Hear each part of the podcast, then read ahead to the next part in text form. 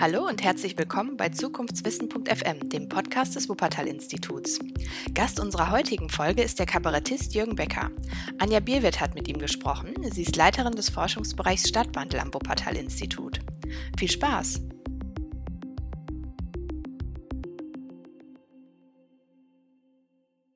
Wir haben heute hier die nächste Folge des Podcasts Zukunftswissen des Wuppertal-Instituts. Und heute ist das Thema Stadt dran. Und ich freue mich wie Bolle, dass wir einen ganz tollen Gast da haben, nämlich einen Kabarettisten, der nicht nur in Köln bekannt ist, aber da beheimatet. Jürgen Becker. Wie schön, dass du da bist. Vielen Dank. Ja, ich freue mich auch. Ich sitze hier in einer Kneipe ne, das ist ja Podcast-Raum und da fühle ich mich direkt wohl. Jetzt, wo man da ein halbes Jahr nicht mehr drin war, sieht man noch mal, wie sowas aussieht von innen. Ja, das war auch tatsächlich so ein bisschen der Gedanke. Wir wollten so gerne mal ein persönliches Gespräch führen und nicht nur über Zoom und irgendwie zusammengeschnitten digital. Und darum freue ich mich wirklich auch sehr, dass die nette Julia uns hier ihre Kneipe, die Torburg, kleine Südstadtkneipe, aufgemacht hat und wir hier ganz Corona-konform diesen Podcast aufnehmen konnten. Ja. Vielen, vielen Dank, Julia, lieber Torburg. Vom einen bis zum anderen Ende der Theke sitzen wir auseinander. Genau, aber wir sitzen an der Theke. Genau, wir das ist ja, uns zu. genau, das ist nämlich was ganz Besonderes. Das haben wir ja alle lange nicht gehabt. Aber ich weiß, dass du sonst äh, ohne Corona hier ja auch ganz gerne mal bist. Karneval auch gerne mal hinter der Theke mithilfst. Vor und hinter der Theke. Genau, vor und hinter der Theke gerne. Und das bringt mich eigentlich schon zu meiner ersten Frage. Denn abgesehen jetzt von, dass du gerne in der Turburg bist, was macht für dich sonst noch so Leben in der Stadt aus? Was macht das die Qualität aus? Also für mich ist die Qualität des Lebens überhaupt, egal wo man wohnt, ob auf dem Land oder in der Stadt, dass wenn man das Haus verlässt und zu Fuß oder mit dem Rad irgendwo hingeht, dass man da unterwegs Menschen trifft, mit denen man sich nicht verabredet hat. Und das habe ich hier in diesem Viertel. Das haben meine Verwandten auf dem Land aber auch. Ja, okay. Insofern mag ich eigentlich das Bild vom Dorf in der Stadt. Mit der Kölner Südstadt speziell. Ist das, glaube ich, gelungen, ja. ja. Nee, das stimmt. Ich wohne ja nur auch hier und das kann ich bestätigen. Das ist schon sehr schön. Hat sich das unter Corona für dich verändert? Ja, extrem. Also, dass man einfach mal rausgeht abends und guckt mal, wen man trifft. Das habe ich früher sehr gerne gemacht. Ich bin dann hier vorbeigegangen bei der nächsten Kneipe und dann traf ich manchmal Kollegen vor der Comedia Colonia, hatten gerade den Auftritt zu Ende oder manchmal trifft man auch seine Nachbarn oder eben Menschen, mit denen man gar nicht gerechnet hat. Und dann ergeben sich Abende, die man nicht geplant hat und das sind oft die schönsten. Mhm. Das und das ist zu Corona-Zeiten nicht möglich, da muss man sich verabreden. Ja. Geht aber auch. Und gibt es denn noch irgendwas, wo du sagen würdest, was hat sich auch positiv verändert? Also für mich persönlich hat sich durch Corona positiv verändert, dass ich gar nicht mehr zu Auftritten fahre. Das heißt, ich verbringe mein Leben nicht mehr auf der Autobahn, sondern tatsächlich in der Stadt und das heißt, ich habe eigentlich mehr soziale Kontakte als vorher. Zwar nicht zahlenmäßig, aber man darf ja sich mit zwei Haushalten treffen und jetzt mache ich auch. Also ich lade mir immer regelmäßig Leute nach Hause ein und mache mir da schöne Abende als Kneipenersatz quasi. Und das gefällt mir. Das heißt, du hast eigentlich mehr Möglichkeiten, deine Leute hier in der Stadt öfter mal Vor zu sehen. Abends, ja. ja. Mhm. Nee, das stimmt, das kann, ist natürlich auch vorteilhaft. Ähm, aber du hast jetzt gerade auch schon gesagt, du lädst die zu dir nach Hause ein. Wir wohnen ja alle sehr viel mehr unter mhm. Corona, als wir das sonst hatten. Also wir verbringen sehr, sehr viel mehr Zeit zu Hause. Das war übrigens auch eine Erfahrung, die ich während Corona gemacht habe, ne? dass man wohnt. Also ich habe gedacht, wann am Tag wohnt man eigentlich mal? Ne? man liest Zeitungen oder man macht den Haushalt oder aber wann wohnt man denn richtig, sodass man das Wort Wohnen wirklich als eine Tätigkeit umschreiben kann. Das habe ich jetzt während Corona gemerkt, so jetzt wohne ich mal. Was heißt das? Was hast du dann gemacht? Dass man einfach mal zu Hause sitzt und aus dem Fenster guckt. Und das okay. Leben braucht eben auch so Dehnungsfugen. Das ist nicht gut, wenn das so zugetaktet ist. Das mhm. habe ich jetzt gemerkt, dass man von einem Termin zum anderen hetzt, sondern dass man einfach mal nichts macht. Und ich spüre doch, dass dem Körper das auch gut tut. Ja, das klingt aber auch, als wärst du mit deiner Wohnsituation ganz zufrieden. Ja. Ja. Das ist ja unter Corona jetzt auch nochmal ziemlich akut geworden, also diese Diskussion um wie wohnt man eigentlich und fühlen sich Leute jetzt wohl, jetzt wo sie so viel wohnen müssen oder eher eingesperrt und bis hin zu totale Belastung, wenn es auch noch um Kinderbetreuung und ähnliches geht. Wir haben ja in Köln zwei Viertel, die liegen Luftlinie fünf Kilometer auseinander. In einem Viertel haben die Menschen 18,76 Quadratmeter pro Kopf zur Verfügung und in dem Viertel fünf Kilometer weiter 108 Quadratmeter pro Person zur Verfügung. Das ist Kölnberg und Hahnwald. Und daran sieht man eigentlich an diesen beiden Vierteln, äh, wie unterschiedlich das Leben eigentlich in der Stadt sein kann. Und das nur fünf Kilometer auseinander, wie mhm. gesagt. Ne? Man kann zu Fuß vom einen Viertel ins andere gehen. Und auf der Suche nach dem sehr irreführenden Begriff Parallelgesellschaft wird man, glaube ich, in beiden Vierteln fündig. Ja, das stimmt. Also wer das nicht vor Augen hat, der Kölnberg ist so ein riesen 70er Jahre mhm. Bausünde, kann man fast sagen. Ne? Also es äh, ist so ein ja. bisschen, sieht das aus wie Big Brother is watching you. Das war das Bauherrenmodell. Damals haben das in, an der Kölner Universität Wirtschaftswissenschaftler erfunden, wie wohlhabende Menschen Steuern sparen können. Mhm. Und das war das sogenannte Bauherrenmodell. Das heißt, die haben eigentlich ein Abschreibungsobjekt finanziert, um Steuern zu sparen und keine Wohnung. Und das führte zu sozialen Problemen. Also da wurde in die Infrastruktur gar nicht investiert, sondern es wurden einfach Wohnungen aufeinander geschachtelt. 1382 Wohnungen, glaube ich, sind da mhm. auf der äh, flachen Wiese entstanden. Und heute ist das, möchte ich sagen, so ein Arrival City. Also Menschen, die nach Köln kommen, Flüchtlinge und andere Menschen, die umziehen mussten, ziehen dann erstmal dahin, um überhaupt eine Wohnung zu bekommen und versuchen dann wieder da wegzukommen aber nicht alle schaffen das und viele fühlen sich auch heute daheimisch, das muss man auch sagen. Mhm. Also wenn man jetzt von außen dieses Viertel kritisiert, wie der Herr Streitberger, der Wohnungsbaudezernent von Köln, damals gesagt, man müsste es einfach abreißen. Da gehen natürlich die Proteste los. Das ist unser mhm. Viertel, wir leben hier, wir finden das eine Unverschämtheit, wie über uns geredet wird. Und dann versucht man das irgendwie zu verbessern. Und dann fiel aber vor einigen Jahren wieder eine Leiche vom Balkon runter in den Kindergarten und da war das Image schon wieder ramponiert. Und wenn Sie heute eine Lehrstelle suchen, mit der Adresse Kölnberg haben sie sehr, sehr schlechte Karten. Ja. Viel schlechter als Kinder aus anderen oder Jugendliche aus anderen Vierteln. Ja, das ist schon beeindruckend, genau. Und daneben stehen dann die etwas schickeren Häuser und ja, man kann schon fast sagen Villenviertel. Ja, im Hahnwald wohnt Gerhard Richter zum Beispiel, berühmteste Künstler der Welt mittlerweile.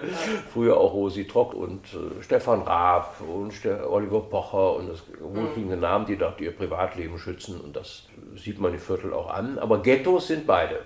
Ja, ja, man kann sagen, beide haben kein, beide Viertel haben kein gastronomisches Angebot. Es gibt keine Kneipen, keine und noch nicht mal einen Kiosk.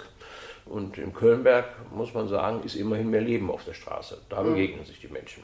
Ja, ja, da spielt der Außenraum auch einfach eine wichtigere Rolle. Ne? Ja. Wenn man so kleine Wohnungen hat, verlagert man sein Leben mhm. mehr nach draußen. An wunderbaren Sommerabenden sieht man das auch. Das sind einfach 64 Nationen. Also internationaler geht es nicht. Und dann gefällt es einem da besser als mhm. im Hahnwald. Im Hahnwald ist kein Mensch auf der Straße. Ja. Höchstens die Bediensteten, ne, die dann die Buslinie suchen, die nur einmal eine Stunde fährt, wenn sie die Wohnung geputzt haben, da wieder nach Hause müssen. Aber ansonsten ist das tote Hose. Ja. Wenn man Gebäude neu baut, also vor allem so Einfamilienhaussiedlungen, dann sehen die ja nicht so aus wie in Hahnwald, ne? nicht so ganz groß und nicht so ganz villenmäßig, aber trotzdem ging jetzt ja gerade vor, vor einer Weile so dieser streitlos, als in Hamburg da ein Neubaugebiet keinen Einfamilienhäuser zulassen wollte. Was hältst du von dieser Debatte? Ja, das sagen ja sogar konservative Politiker, also auch CDU-Politiker sagen, das geht so nicht weiter. Also freistehende Einfamilienhäuser haben keine Zukunft mehr. Das ist einfach vom Flächenverbrauch, von CO2-Ausstoß durch die Heizkosten, ist das einfach heute nicht mehr zeitgemäß. Und mhm. es ist ja auch nicht nötig, weil man sieht ja doch, wenn man architektonische Experimente sich anguckt, was es alles für tolle Möglichkeiten gibt, mhm. zu bauen und ohne dass die Wohnqualität nachlässt. Also ich finde, man baut einfach heute höher, hat eben nicht mehr zwei Stockwerke, wie die Reihenhäuser früher waren, sondern drei und immer große Solarpaneele auf dem Dach und die Gärten sind dann etwas schmäler, dafür etwas länger und so weiter. Man kann da einfach viel machen und hat trotzdem ein Häuschen mit Garten, was ja viele mit kleinen Kindern gerne haben. Also insofern meine ich, ist die Verdichtung auch oft ein Vorteil. Ja, ich finde das ja vor allem auch immer spannend, wenn man sich halt dann mal unter den Bewohnern und Bewohnerinnen dieser Einfamilienhaussiedlung umhört oder auch umschaut. Dann ist die Bewohnerschaft fast die Belegschaft eines Altenheims bloß halt einfach auf einzelne Häuschen verteilt. Genau. Und wenn man die dann befragt, sagen die, ich würde ja gerne anders wohnen. Ne? Das mhm. sind ja nicht alles nur die Leute, die sagen, ich will hier auf jeden Fall bis zum Ende bleiben, sondern es mhm. gibt eine ganze Reihe, das sind 20, 30 Prozent in manchen Umfragen, die sagen, ich würde gerne anders wohnen, aber es gibt nichts. Mhm. Das heißt, wenn ich doch in so eine Siedlung ein altengerechtes Wohnangebot schaffen würde, dann wären doch auch schon wieder Eigenheime frei für junge Familien. Aber ja. halt keine neu gebauten, sondern die halt die, die im Moment noch belegt sind. Ja. Ist da so ein Konzept, wo du denkst, das macht Sinn? Auf jeden Fall. Ja, ja. Man muss mit den Bewohnern reden und gucken.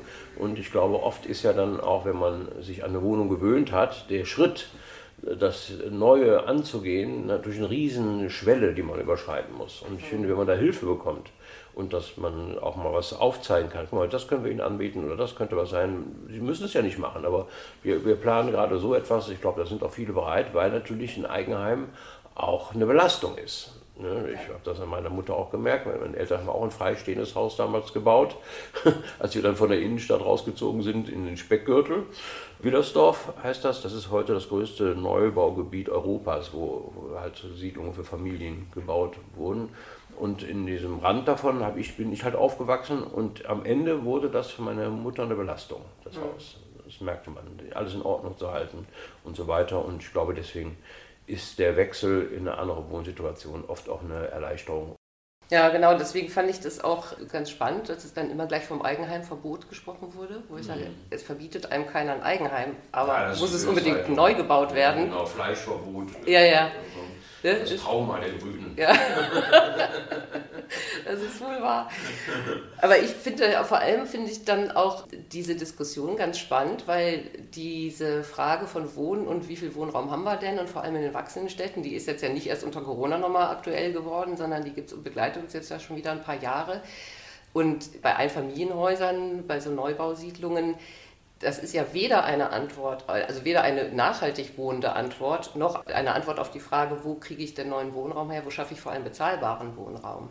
Wo würdest du denn sagen, wenn du jetzt in der Stadtverwaltung einen Tipp geben könntest, wie sollten die denn eigentlich ihre Stadtentwicklung planen, um diese, dieses Wohnraumdilemma zwischen wir haben keinen Wohnraum und gleichzeitig haben wir aber zu viel Flächenverbrauch oder eigentlich in manchen Städten haben wir auch einfach keine Flächen mehr. Mhm. Wo glaubst du, wo könnten so Lösungen sein?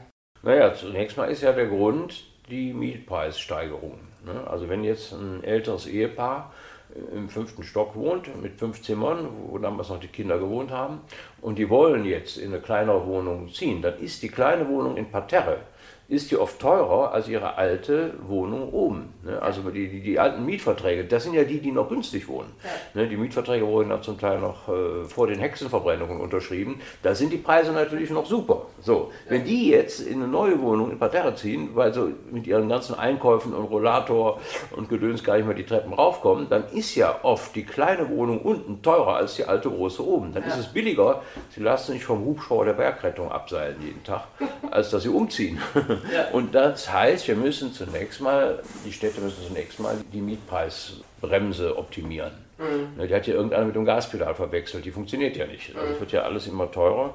Und das ist für alle Menschen schlecht. Also auch für die Wohlhabenden ist das furchtbar.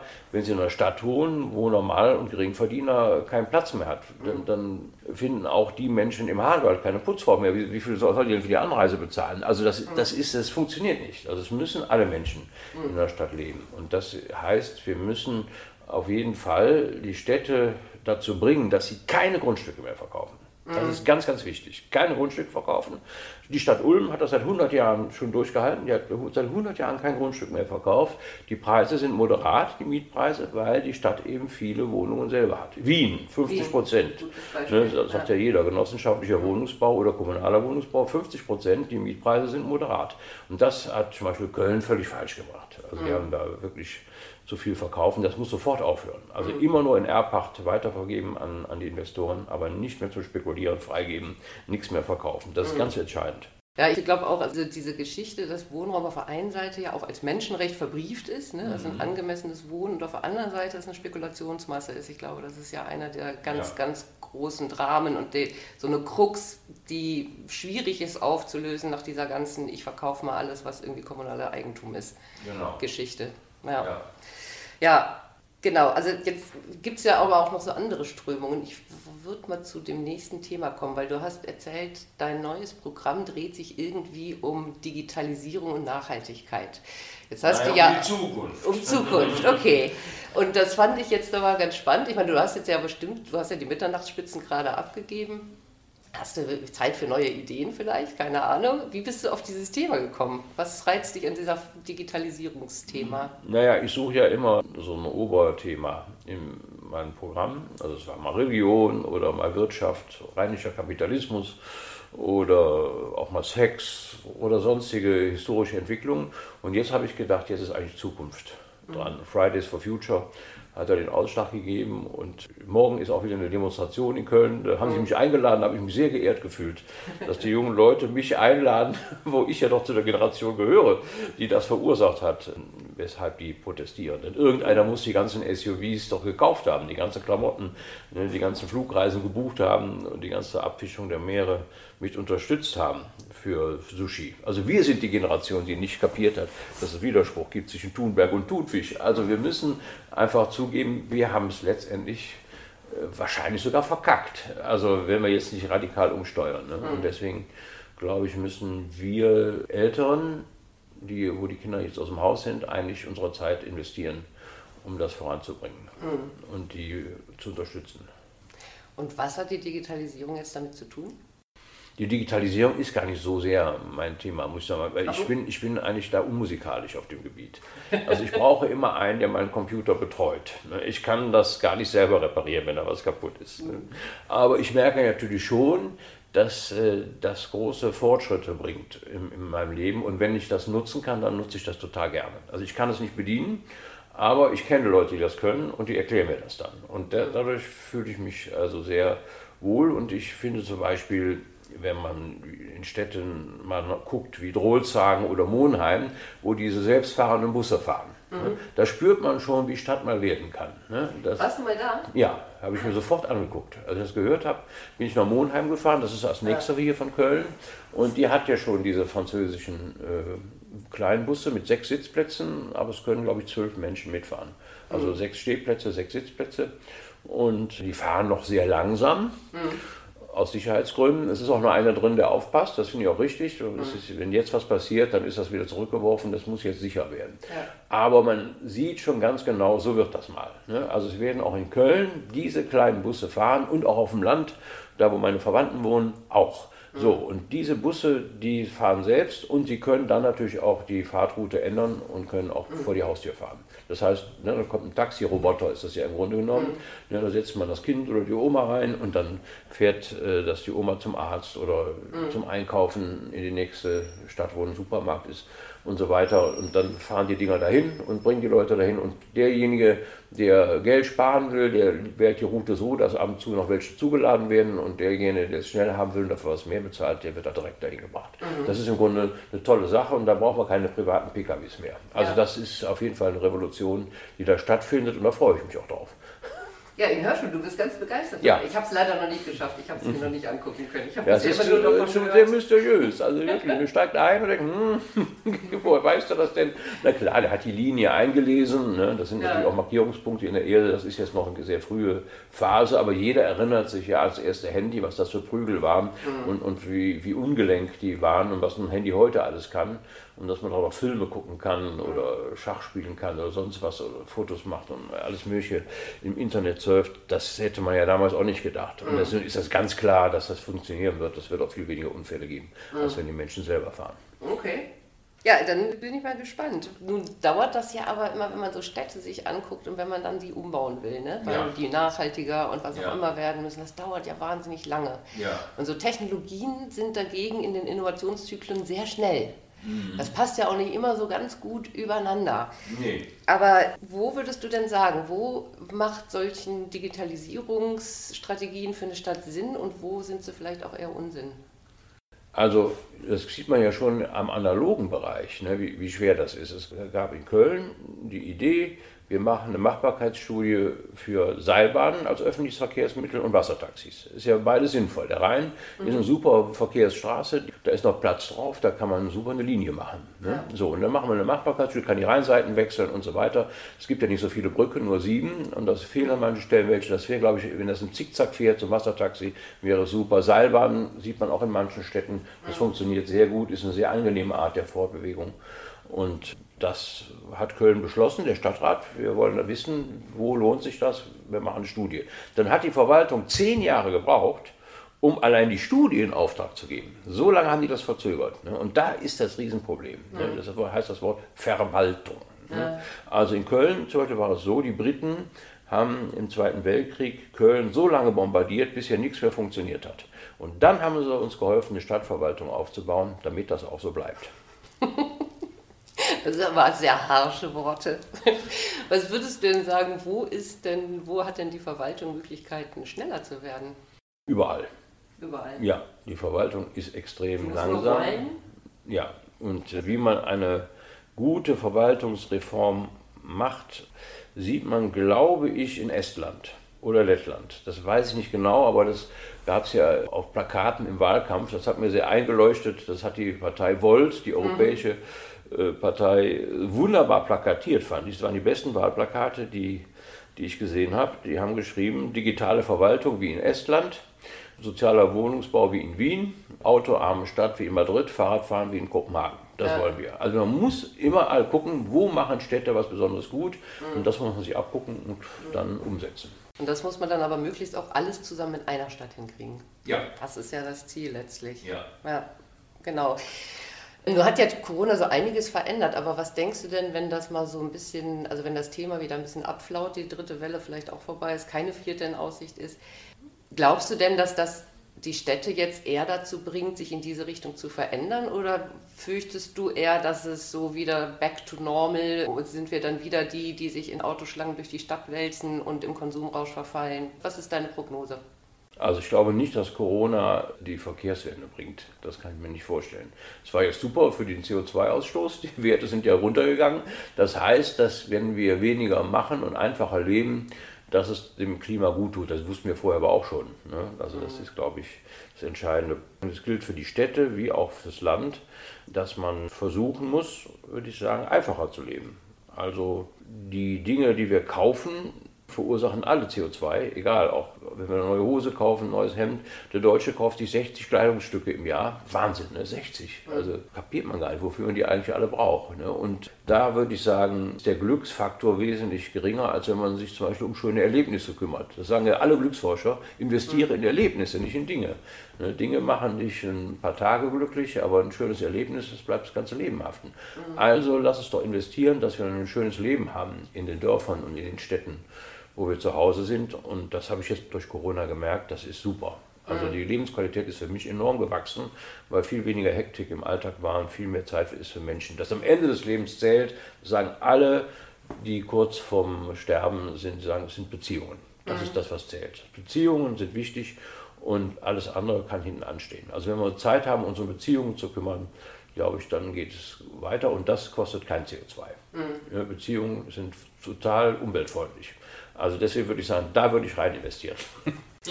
Das finde ich ein schönes Bild. Es ist vor allem, ist das ja dann gerade jetzt auch so im ersten Lockdown, kann ich mich erinnern, da war der Verkehr ja wirklich krass reduziert. Ne? Das ist ja jetzt kein Vergleich, finde ich. Ich habe mich immer gefragt, so im zweiten, erstaunlich, im ersten fuhr fast kein Auto mehr, im zweiten waren das gar nicht so wenige. Hat mich so ein bisschen gewundert eigentlich.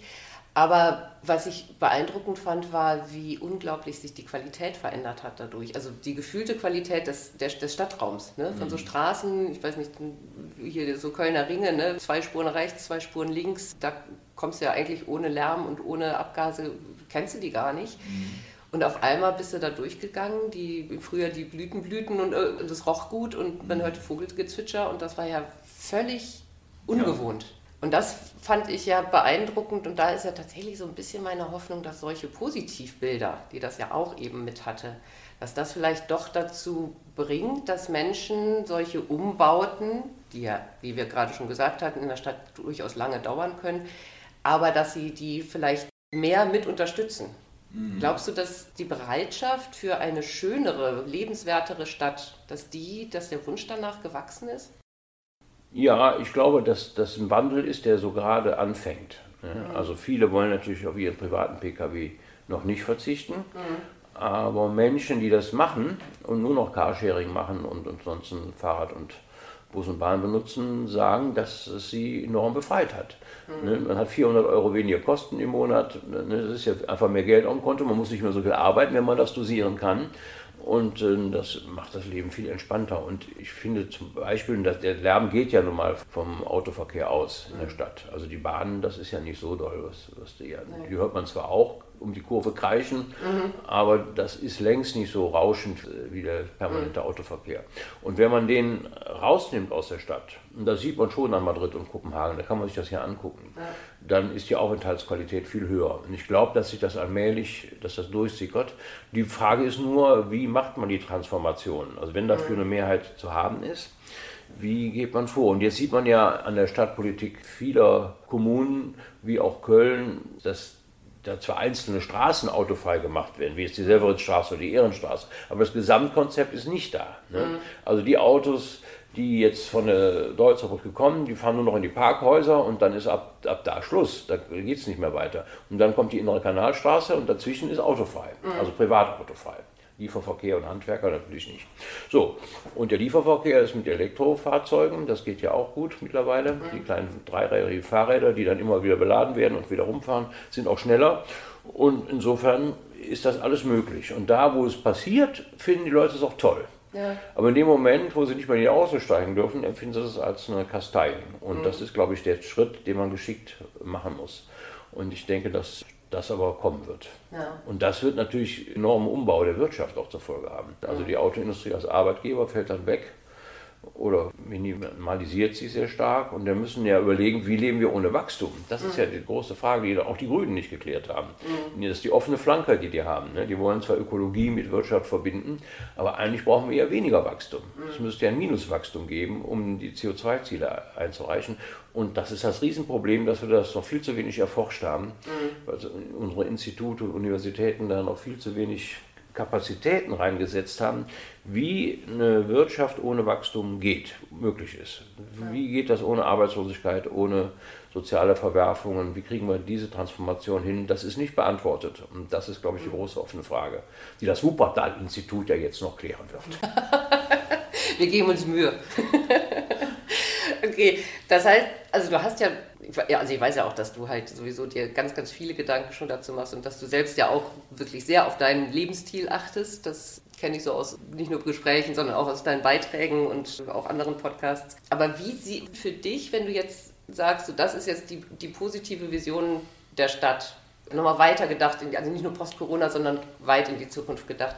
Wie sieht die für dich aus? Ist die futuristisch und durchdigitalisiert oder ist sie grün und alle Menschen haben alles in der Nähe und leben ganz schön beieinander? Oder wie sieht, das, wie sieht dein Bild aus? Ja, das widerspricht sich ja nicht. Also digitalisiert, grün, das ist ja möglich, würde ich sagen. Also das ist ja kein Widerspruch, sondern die Digitalisierung kann uns ja dabei helfen, die Stadt angenehmer zu machen. Und ich wünsche mir, dass alle Experimente sofort umgesetzt werden. Also ich habe meine Jugend im Bauwagen verbracht und das ist, eine wunderschöne Zeit. Das nennt man heute Tiny Houses. Ne, das finde ich sehr gut, diese ganz, ganz kleinen Wohnungen, wo man sich sehr reduzieren muss aufs Wesentliche. Aber das ist auch gar nicht schlecht für die innere Gelassenheit. Man muss auch gar nicht mehr so lange suchen, weil wo soll das sein, das Zeugs, was ich gerade suche. Also wenn man weniger Dinge hat, einfacher lebt, Tiny Houses vielleicht auch dicht aneinander stellt, wegen der CO2-Belastung durchs Heizen, kann man da viel machen. Ich finde Hausboote wunderbar. Das muss aber, das kann aber die Stadt hier entscheiden. Das muss, glaube ich, das Wasserschifffahrtsamt bewilligen, dass man Hausboote am Rhein anbringt, wie es gibt es auch in anderen Städten, mhm. Seilbahnen, Wassertaxis, alles ausprobieren, was es gibt. Und ich würde sagen, wenn wir mehr experimentieren können, ohne dass die Stadtverwaltung immer zehn Jahre braucht, um mal einen Anstoß zu geben, dann würde ich sagen, entwickelt sich ganz schnell neues Leben in der Stadt und man merkt dann, was gut ist und was nicht gut. Es gibt auch Irrwege, wie immer. Hier dürfen Fehler gemacht werden, finde ich auch ganz wichtig. Man kann auch was falsch machen, ist auch nicht schlimm, man hat er wenigstens versucht. Und ich würde einfach jetzt so ein Experimentierstadium gerne eröffnen. Jetzt legen wir los und die Stadtverwaltung verbietet hier gar nichts mehr. Wir machen das jetzt einfach. Und dann kommen auf jedes Haus erstmal Solarzellen drauf. Das kann man sofort machen. Auch am Kölner Dom, finde ich, an der Südseite müssen Solarzellen hin. Da ist ja auch ein Gerüst oben am Dom, das sieht auch nicht schön aus. Das muss aber sein, weil das repariert wird. Und jetzt müssen wir das Klima retten. Jetzt müssen da für ein paar Jahre mal Solarzellen drauf. Und wenn wir dann die Klimaziele von Paris erreicht haben, dann können wir das ja wieder abbauen. Also wie ein Gerüst muss auch der Dom zeigen, wir haben die Zeichen der Zeit erkannt. das finde ich ein schönes Bild, um damit zu sagen, das ist der Weg zu unserem klimaneutralen Köln. Irgendwann steht der Dom dann wieder in voller Pracht da. Ja. Jürgen, ganz, ganz herzlichen Dank, dass du da warst. Mir hat das Gespräch sehr viel Freude gemacht. Komm gut durch die Rest-Corona-Zeit.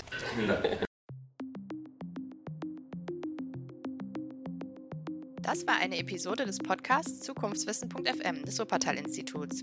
In der Staffel Die Transformationsarenen des Klimaschutzes. Alle Episoden des Podcasts und noch viele weitere Informationen zur Nachhaltigkeitsforschung am Wuppertal-Institut findet ihr unter www.zukunftswissen.fm.